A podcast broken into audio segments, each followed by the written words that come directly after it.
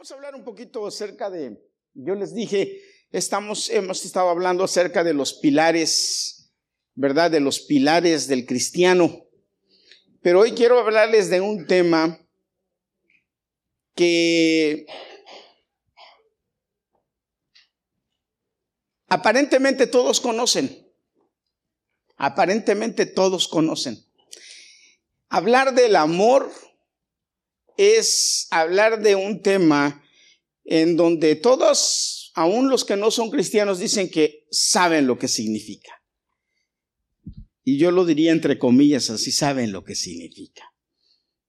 Cuando vamos a la iglesia y le preguntamos a la gente, ¿sabes lo que es el amor? Es muy difícil que alguien te diga no. De hecho, si les, pregunto a ustedes ahorita, eh, conocen lo que es el amor y voy preguntándole de uno por uno, seguramente me van a dar definiciones de lo que es el amor. Pero la cuestión es, ¿es realmente eso es el amor? ¿Qué me dice la Biblia acerca del amor? Bueno, hoy quiero eh, desenmascarar un concepto que tenemos equivocado del amor y quiero decirte lo que la Biblia dice acerca del amor.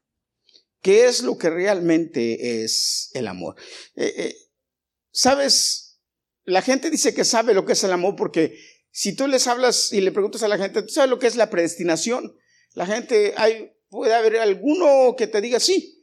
Tú puedes, eh, tú sabes lo que es la gracia, la doctrina de la justificación, la doctrina de la regeneración, eh, y yo te puedo preguntar de algunas cosas, la, doctrina de la fe, todo eso, y tú me puedes decir, bueno, sí, sé un poquito o no sé, pastor, pero cuando te hablo del amor, todos levantan la mano. Todos dicen, sí, yo sé. Pero déjame decirte que el concepto del amor, desde hace muchos años hasta nuestros días, no ha cambiado y nos han vendido un engaño, nos han vendido una cosa muy diferente a lo que realmente es el amor. Desde hace muchos años, repito, nos han tratado de decir, nos han tratado de enseñar, nos han tratado de lavar el cerebro, diciéndonos a través de muchas cosas lo que es el amor, a través de las canciones, ¿Cuántos no se saben? A ver, ¿cuántos no se saben una canción de amor? O canción de desamor. Creyendo realmente que eso es amor. Nos han vendido eso. Como lo que las canciones dicen, que eso es el amor. Nos han vendido eh, eh, eh, las películas de Hollywood y del cine y las otras, las otras compañías de cine nos ha vendido una falsa idea de lo que es el amor. Hermanos, han corrompido y han eh, dañado lo que realmente el amor significa. Todas esas canciones y todas esas películas y todas esas programas de televisión eh, tan subjetivos, sensuales, eh, y populares hacen que hoy en día nuestro concepto del amor se haya tan vulgarizado, se haya hecho tan vulgar que hayamos encerrado en el amor en una simple relación sexual. Y lo peor de todo es que hemos encerrado el amor en una simple relación sexual, hasta, a veces hasta una relación sexual no permitida. Una, una relación sexual hasta torcida, porque nos han metido, repito, en la sociedad una idea de que en, en base al amor y a la tolerancia podemos permitir y aceptar el amor que se dice que es, entre, puede ser entre un hombre y una mujer, entre, entre una mujer y una mujer, entre un hombre y un hombre, y ahora con esto de la permisibilidad, se han estado abriendo paréntesis para decir que es amor. Otras perversidades que no me atrevo a mencionar aquí. Y déjame decirte, eso no es amor. La Biblia me dice lo que es amor. Parte desde el principio que dice Dios es amor. Y la expresión más grande de amor es la que Dios hizo con nosotros cuando envió a su Hijo a morir en la cruz por nosotros. Eso es, hermano, déjame decirte y llamarte la atención en esta tarde y que tú pongas atención realmente a lo que es el verdadero amor. El verdadero amor, repito, no es todo eso que nos han vendido. No es una canción romántica. No es una película romántica. No es ni siquiera una relación o una atracción entre hombre y mujer o una atracción, déjalo ahí. Lo dejo para tu imaginación. O todas esas cosas que nos han, repito, vendido. No, eso no es amor. Eso es lo que el diablo nos ha hecho creer. O eso es lo que el diablo ha vendido. Y eso es lo que al diablo le ha funcionado para distorsionar el verdadero amor de Dios. Los parámetros de Dios. Las líneas de Dios. Lo que Dios nos enseña. Lo que Dios quiere que hagamos. Lo que Dios quiere que obedezcamos. Y como Dios quiere que vivamos. Porque si nosotros que estamos aquí queremos o decimos que somos cristianos, nuestro principal objetivo debe ser parecernos a Cristo. Y la Biblia me enseña que Dios es amor y que le entregó a su Hijo por amor a nosotros. Amén. Eso es el amor verdadero. Hay muchos pasajes en la Biblia que nos enseñan esto. Efesios capítulo 5 versículo 1 dice, sed pues imitadores de Dios como hijos amados y andad en amor como Cristo nos amó y se entregó a sí mismo por nosotros, ofrenda y sacrificio a Dios en olor fragante. O sea, que el amor es entregarse a la otra persona incondicionalmente. Dios se entregó por nosotros. Escúchame, sin merecerlo. Entonces el amor empieza en entregarte a los demás sin esperar nada a cambio. En entregarte a los demás sin pensar recibir algo de regreso. Ese es el amor. Si queremos ser llamados hijos de Dios, tenemos que empezar a imitar a Jesús. La Biblia nos enseña que debemos ser obedientes como hijos obedientes. No debemos conformarnos a vivir como el mundo vive, sino debemos cambiar. A mí me encanta esa parte en Romanos, cuando Pablo le dice a los romanos, no se conformen a este siglo, si no sean renovados, sean transformados conforme al conocimiento que tienen de Dios, para que cumplan su propósito. ¿Cuál es el propósito de nosotros? Parecernos a Cristo. Y si queremos parecernos a Cristo, hermanos, tenemos que imitarlo. Y si debemos, y si queremos imitarlo, tenemos que hacer vivir en amor. Hermano, y déjame decirte, joven señorita, joven que me escuchas, el verdadero amor, escúchame, el verdadero amor no es fácil. Es bien difícil y bien complicado. Yo te puedo hablar ahorita de lo que dice el otro pasaje, pero no tengo tiempo. Te, voy, te lo voy a enseñar de otra manera, porque tampoco quiero tardarme mucho, porque hay muchas cosas que hacer. Pero el amor, dice la Biblia, es sufrido, es benigno, todo lo soporta, todo lo cree, todo lo espera. No se goza por lo suyo, se goza por lo del otro. Y hermanos, déjenme decirles algo. Estamos a mil años de ser realmente o de vivir realmente con amor. Empezando con amor a Dios. Pero Dios me dice, no digas que me amas. Escúchame, no digas que me amas si a tu prójimo no lo amas. Ama a tu prójimo, entonces podrás decir que me amas. Porque si a mí no me ves, no me ves, dices que me amas, pero a tu vecino sí lo ves, ¿eh? a ese no lo amas. Ama primero al que ves. ¿Y qué problema tenemos hoy en día, hermanos, con el verdadero amor?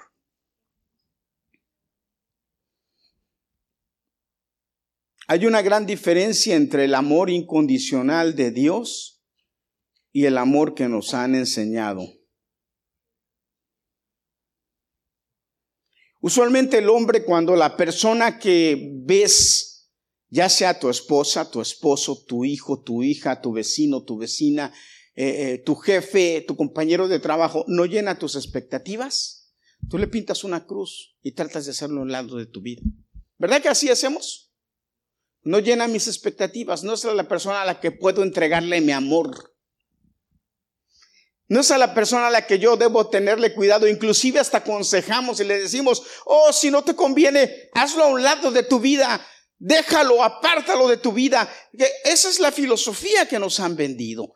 Eso es lo que Jesús le dijo entonces a los escribas y fariseos, si aman a los que los aman, ¿qué de bueno hacen? Y allá en el Sermón del Monte Jesús dijo, amen a los que los persiguen. Amen a los que los odian. Amen a los que los golpean. Eso es amor. Por ahí me va a decir un, esposo mandilón. Entonces yo sí amo, pastor. Sí, tú sí amas. Pues déjame decirte que sí. Ese, tú sí amas aquel hombre o aquella mujer que aguanta todo lo de su esposa o su esposo. Ese es el amor. Porque la Biblia dice así, que debemos amar incondicionalmente.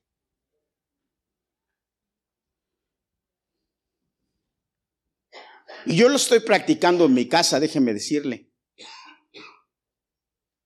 Hoy en la, hoy en la tarde estaba sentado en el sillón y mi esposa me llama y me dice, porque ella está trabajando en el negocio, y me dice, yo digo que soy su, empleado y su ayudante estrella. ¿Verdad que lo digo? Pero no lo tengo que decir. Tengo que hacerlo, vivirlo. Y estoy sentado en el sillón ahí bien cómodo viendo un programa de televisión o leyendo. Y de repente mi esposa me dice, necesito ayuda. Pero yo ya antes fui y le dije, antes de irme a sentar al sillón fui y le dije, necesitas ayuda, ¿qué hago? y me dijo que hiciera algo y después ya lo hice y le digo, ¿qué más? Yo para irme a sentar a mi sillón, a leer tranquilo. Y entonces ya me dice, sí, me dijo, me encargó creo que una cosa, ya la hice y fui y ya fui, me senté y hermanos, no me tardé creo que siete minutos en estar sentado. Sí necesito algo. Y yo me levanté, hermanos, con mucho cariño y con mucho amor a ver qué necesitaba mi esposa, mi jefa, en el negocio. Y fui y se lo hice. Y fui, me senté otra vez y la segunda vez me llamó, necesito otra cosa. Ahí voy. Y la tercera vez que me levantó, ¿ustedes creen que me levanté con el mismo amor? Ya me, ya me quedé yo así, dije, hice así y me acordé y dije, ah, tengo que. Y cambié mi actitud y fui donde ella, ¿qué necesitas? Porque ese es el amor cuando sacrificas tu comodidad, cuando sacrificas tu bienestar por el otro, sin, sin respingar, sin tener mala actitud. Pero eso no nada más con tu esposa, eso también es con tu esposo, eso también es con tu hijo, eso también es con tu papá, eso también es con tu hermano, eso también es con tu vecino, eso también es con tu amigo, eso también es con tu jefe, con tu compañero de trabajo, ¡Ey! También es con el que va manejando al lado de ti.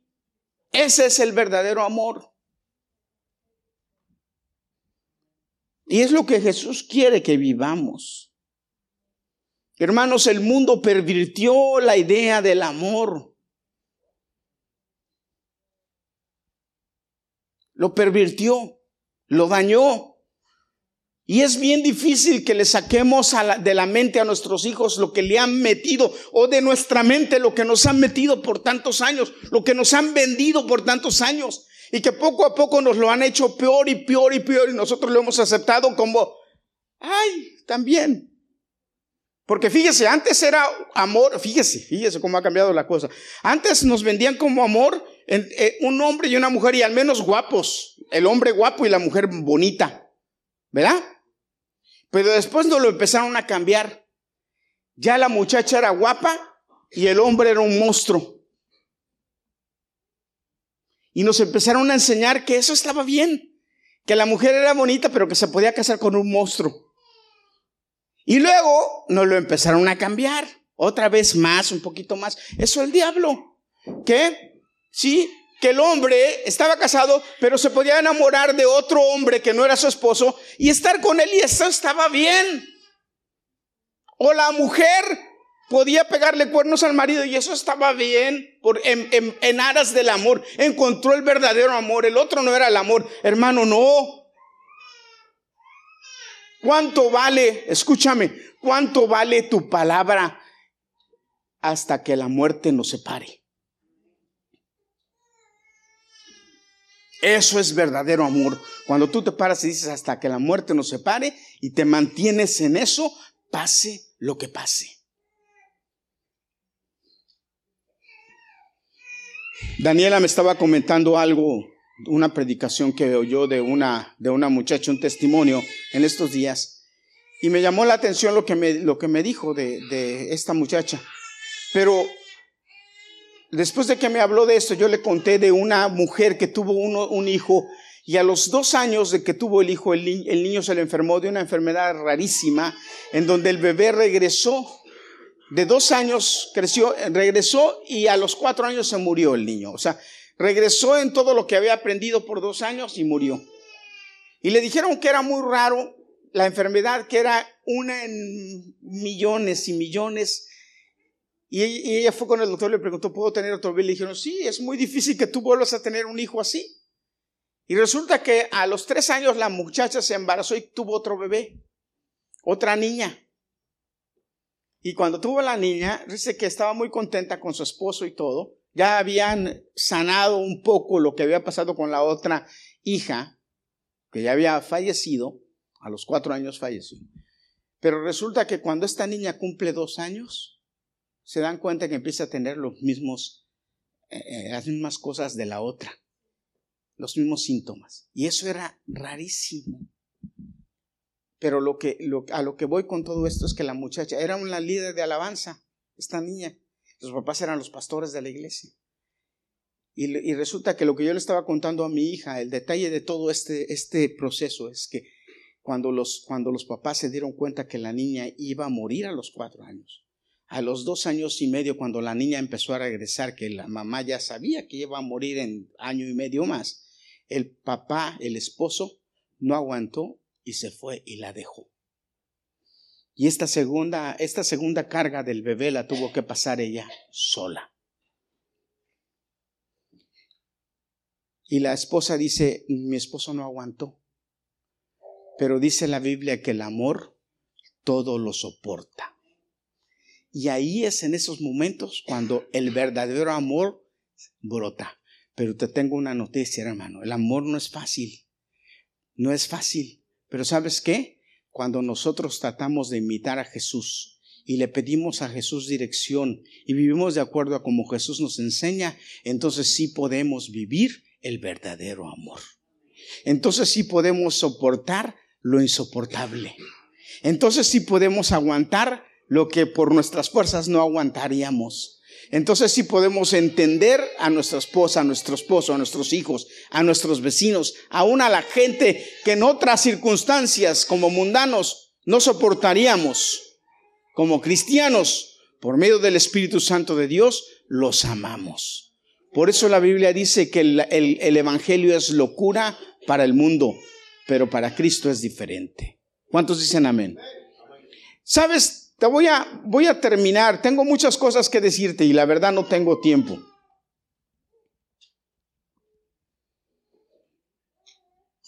Te voy a hablar del amor práctico de Cristo. Rápidamente. Rápidamente. Voy a tocar el tema en Juan capítulo 13. Si quieres anótalo y después en tu casa lo lees, pero yo te voy a hablar de él y tú te vas a acordar de qué es, si no, si no lo tienes en la mente.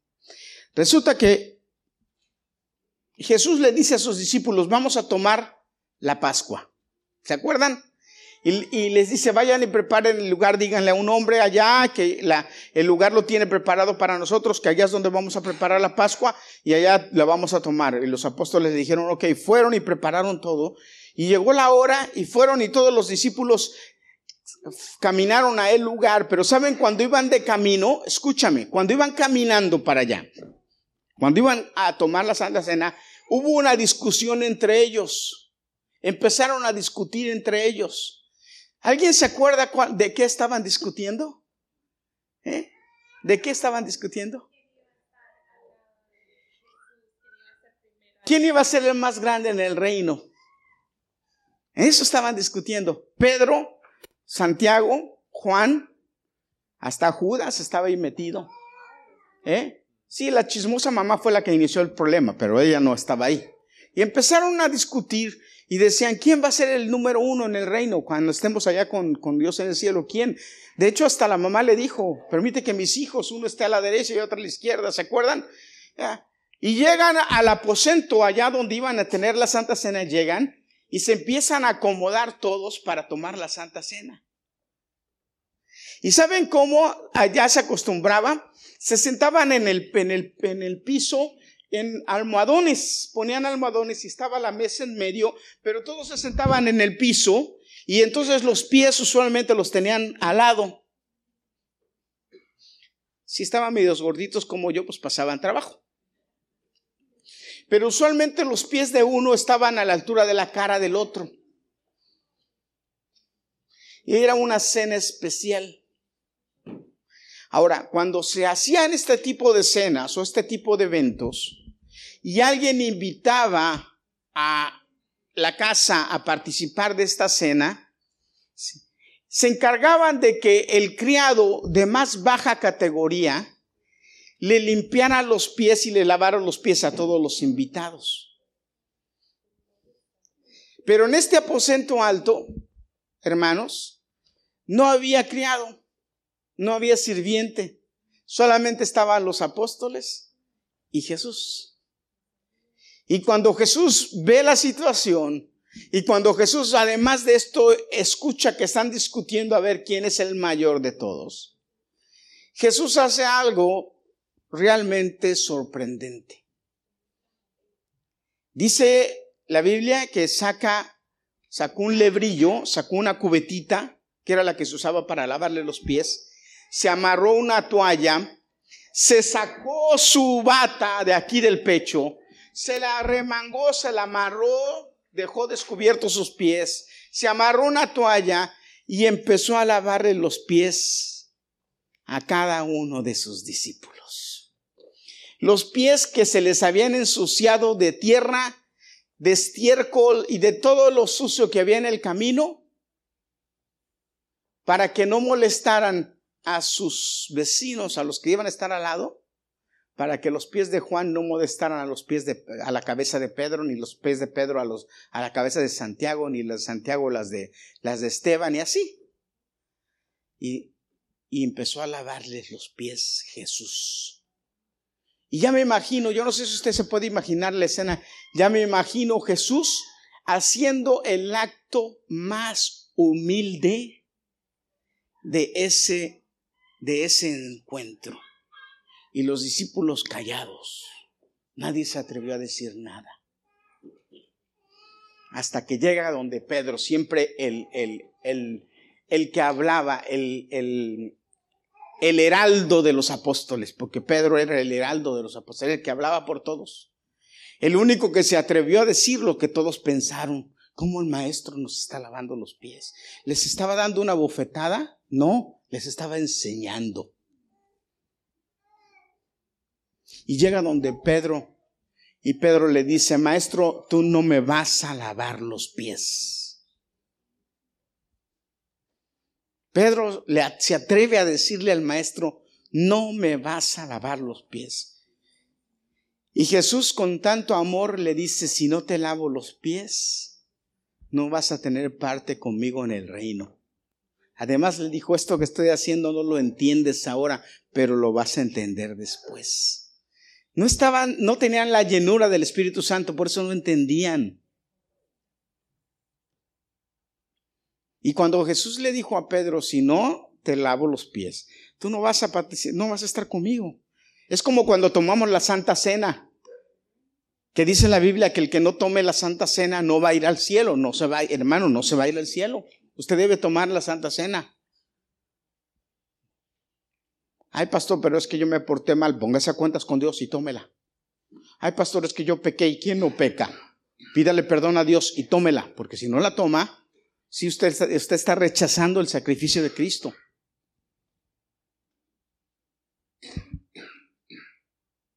Bueno, y Pedro le dice así. Pero después de que les termina de lavar los pies a todos, entonces Jesús les empieza a enseñar y les dice esto, escuchen, porque ahí está lo interesante. Les dice, ustedes me dicen a mí que yo soy el maestro, su Señor. Ustedes me dicen maestro, me dicen Señor, maestro. Y es verdad, les dice Jesús, porque lo soy. ¿Me estás escuchando, hermano? Ustedes me dicen maestro y me dicen bien, les dijo Jesús, porque soy su maestro, lo soy. Y si yo que soy su maestro les lavo los pies a ustedes, es para que ustedes entiendan que en el reino de los cielos el que quiera ser más grande tiene que servir. Les estaba contestando su debate teológico. Si usted quiere ser el mayor, sirva. ¿Saben qué dicen en México? En México, si tú quieres ser ministro, te dicen algunas cosas, pero lo primero que te dicen es, antes de ser reverendo, tienes que ser barrerendo. Y te ponen a barrer la iglesia. El diácono Casi siempre es el que se pone, lo ponen a barrer la iglesia, a abrir, a cerrar, a que todo esté listo. Ese es el trabajo del diácono en México. Y luego le dicen que si quiere abrir una iglesia, él tiene que, o ser pastor, él tiene que ir a un lugar en donde no hay una iglesia y a trabajar y tener cuando menos 10 miembros bautizados y en comunión. Y entonces lo ordenan, porque demostró que sí sirve para eso. Si no, no, no sirve. Pero lo primero que lo hacen es que tiene que aprender a servir.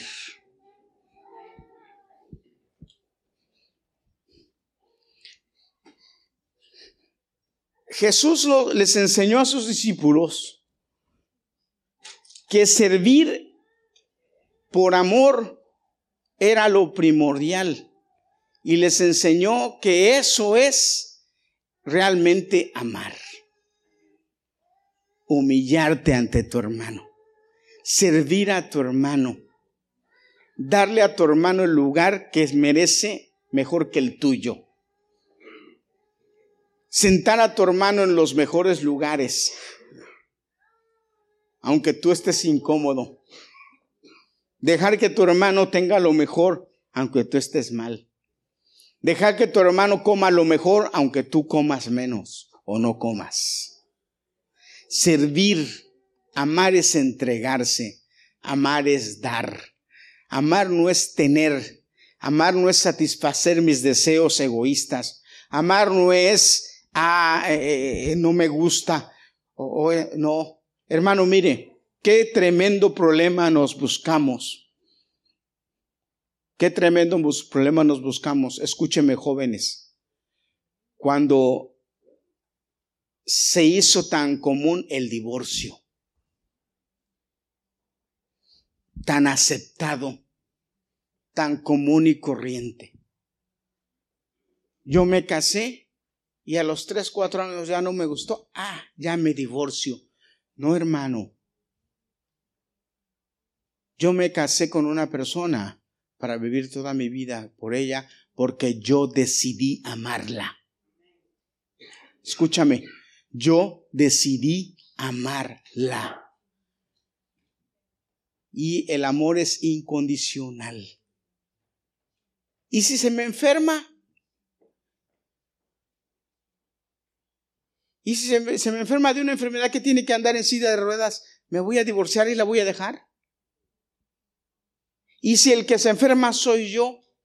¿Qué voy a sentir si me enfermé, me puse mal y me votaron. A mí me dio mucha tristeza hace poquito que yo escuché en las noticias eh, de un jugador de fútbol que lo fue, fue, jugaba en México, fue a España, lo acusaron de, de que hizo algo indebido con una muchacha, lo metieron preso, él estaba arreglando su problema, su equipo de España lo estaba a, support, ayudando, eh, apoyando, apoyando, y la, y la esposa, la esposa a la semana, a los días, le mandó un comunicado y le dijo, me quiero divorciar de ti. Y lo dejó. Yo dije, ah, caramba. Si en las cosas difíciles es donde debemos estar. ¿Por qué? Porque nos han, nos han hecho la, la, sociedad y, la, y, las, y las cosas y, la, y el cine y la televisión y todo nos han, nos han hecho las cosas fáciles. Salimos del problema. Ah, hay un problema. Es más fácil correr del problema que pararse como hombre y enfrentar los problemas. Yo me casé contigo, no importa lo que pase, le damos frente y salimos juntos de esto. No. Ahora en día, no, ah, no, tú eres mucho problema, tú cada quien por su lado, como si solos fueran a estar mejor. Hermano, no es verdad que solos van a estar mejor. La Biblia dice que son mejor dos que uno. Otro problema grande que tenemos, jóvenes y señoritas, problema egoísta, e, hedonistas, es la palabra correcta decir, hedonista, un problema hedonista es el aborto. Falta completa, carente de amor. Y nos lo han vendido como, oh, sí, no, es que los derechos de la mujer. Hermanos, ok, los derechos de la mujer. Pero ¿y los derechos del bebé? del no nacido? ¿Quién los defiende? ¿Quién pelea por ellos? Pero nos han vendido un falso amor que le ha, ha llegado al libertinaje, a hacer lo que yo quiero. Y si me perjudica, lo saco de mi vida. Hermanos, eso no es lo que Dios nos enseñó. Dios nos enseñó que debemos amar a pesar de. Nosotros debemos amar sobre nosotros mismos. Debemos amar incondicionalmente a todos. Ese es el verdadero amor. El verdadero amor es como, el, como Cristo lo hizo.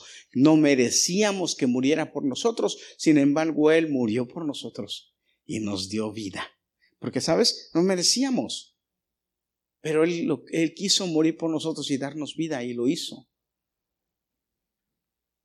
Y si e, eso es amor, ¿verdad que debemos imitar el, el, amor verdadero? Entonces la próxima vez que nos enfrentemos a situaciones, hermanos, ahora déjame decirte, yo no te voy a decir que te vas a enfrentar a una situación dura o grande o difícil. Nos enfrentamos todos los días a pequeños retos que nos hacen demostrar el verdadero amor pequeños retos que nos hacen demostrar el verdadero amor. ¿Sabes cuáles? Jóvenes, escúcheme. Jóvenes, ¿cuántos jóvenes hay aquí? Pequeños retos que nos hacen demostrar el verdadero amor. Cuando tu papá o tu mamá te dicen, por favor, tú puedes hacer esto. Y tú, a pesar de tu comodidad, a pesar de tu programa o de lo que tú tienes que hacer, lo haces a un lado por amor a tu papá y le dices, sí, papá, con mucho gusto. Sí, mamá, con mucho gusto. ¿Verdad, jóvenes? Señoritas, eso es amor. ¿O no cuando le contestas a tu mamá porque crees que tú te lo mereces todo y que tu mamá es tu esclava o tu papá es tu esclavo? Y le dices, no, yo no.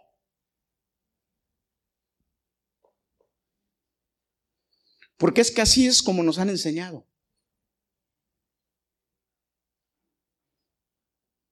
Pero no es así. Y si papás, nosotros les enseñamos a nuestros hijos así, déjenme decirles, los estamos llevando a que tengan matrimonios fracasados. Porque el amor es entregarte por el otro. Y si tú vas con esa mentalidad al matrimonio, cuando te cases vas a querer que el otro te arregle la vida. Cuando tú eres el que debes arreglarle la vida al otro.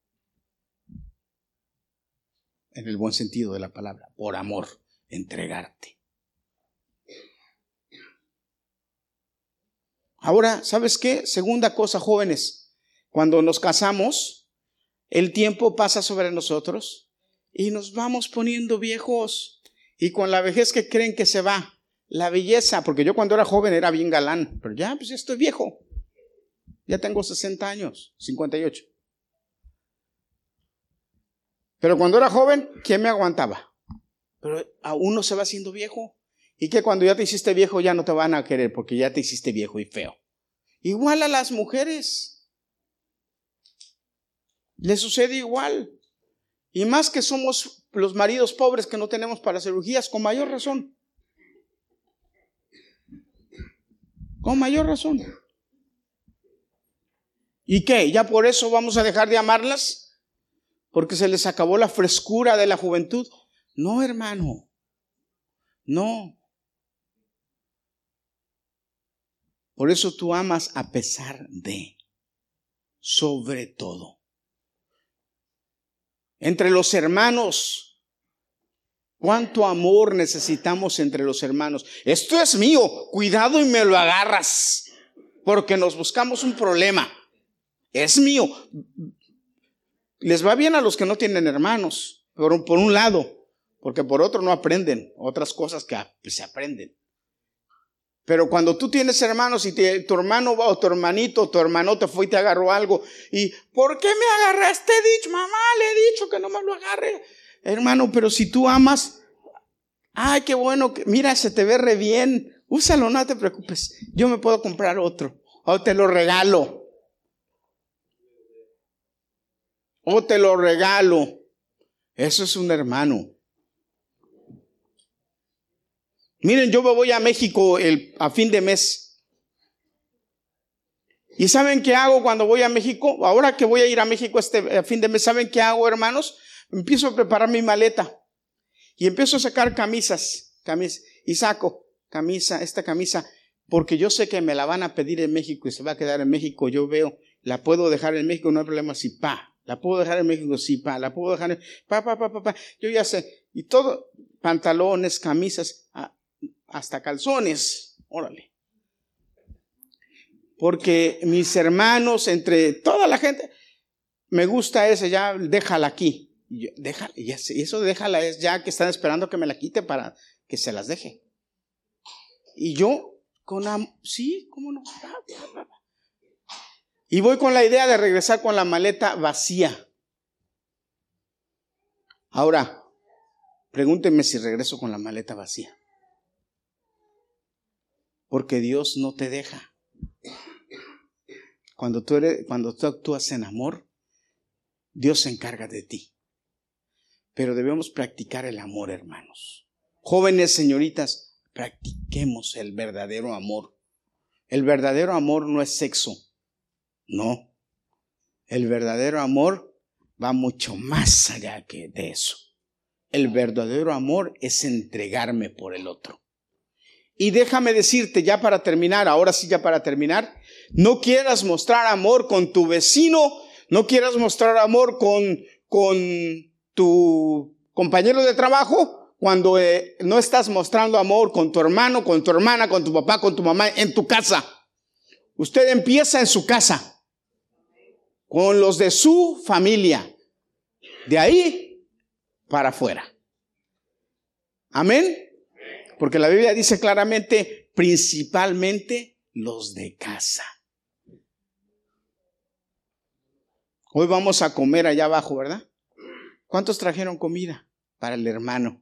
Para el hermano. Al hermano le gusta esto. A fulano le gusta esto. A sutano le gusta esto. Ese es ahí amor, hermano.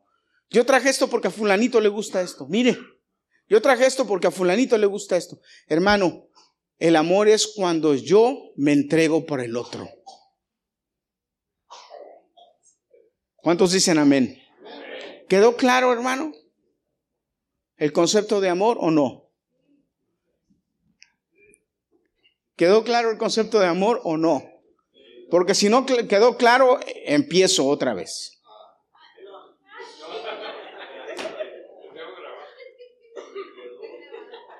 De verdad que están mostrando su amor. Me da gusto que aprendieron. Qué bueno que aprendieron. ¿Eh? ¿Eh? Las expresiones, ya ven, los, ah, no. empiezo otra vez y ustedes luego, luego ah, ahí muestran su amor para el pastor. Gloria a Dios. ¿Mm? Antes de que se pongan de pie le dé la bendición, le voy a dar el lugar a Liliana, que ella va a seguir.